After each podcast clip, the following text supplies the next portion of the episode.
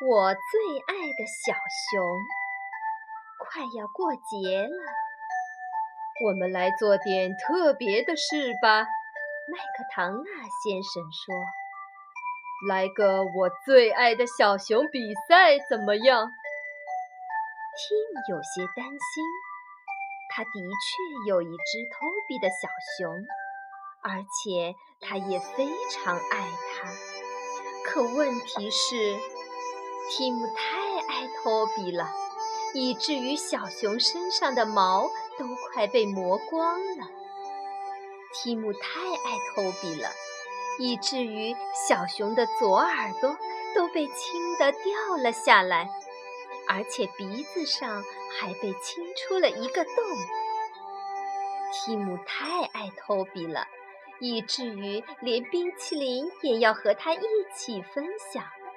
搞得托比浑身黏黏糊糊的，不管蒂姆费多大力气想把它整理得像新的一样，托比也绝对不可能赢得这场比赛。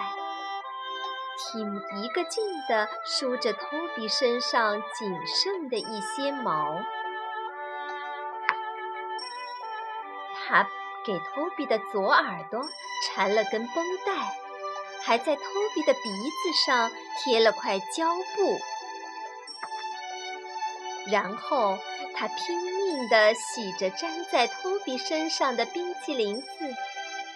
第二天，提姆用一个棕色纸袋拎着托比去学校，这样就不会有人看到他邋遢的样子了。把你们的小熊都放到桌子上来吧，麦克唐纳先生说。霍尔太太马上就要来做裁判了，快点，Tim。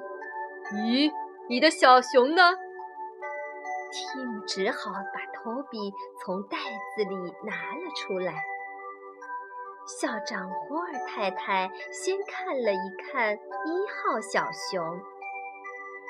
这真是一只漂亮的小熊，他说：“主人给这只小熊做了件新外套，肯定很爱它。”然后他又看了看二号小熊，这只小熊的毛梳得又柔软又光滑，它的主人也一定很爱它。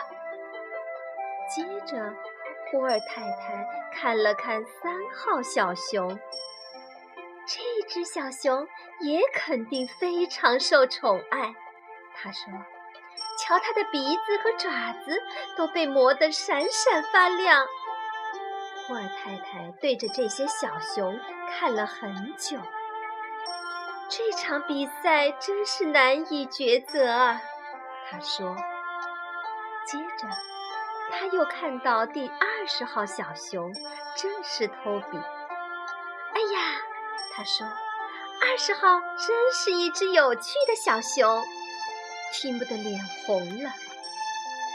看看他的左耳，胡尔太太说：“他的左耳上缠了一根绷带，鼻子上还贴了块胶布。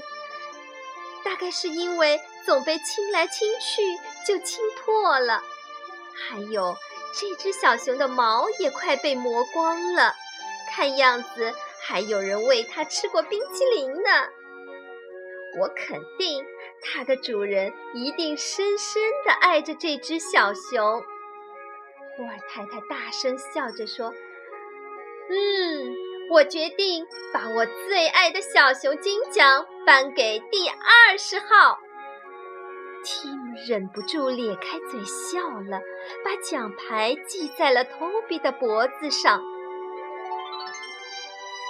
那天下午，他把托比扛在肩上，就这样走回了家。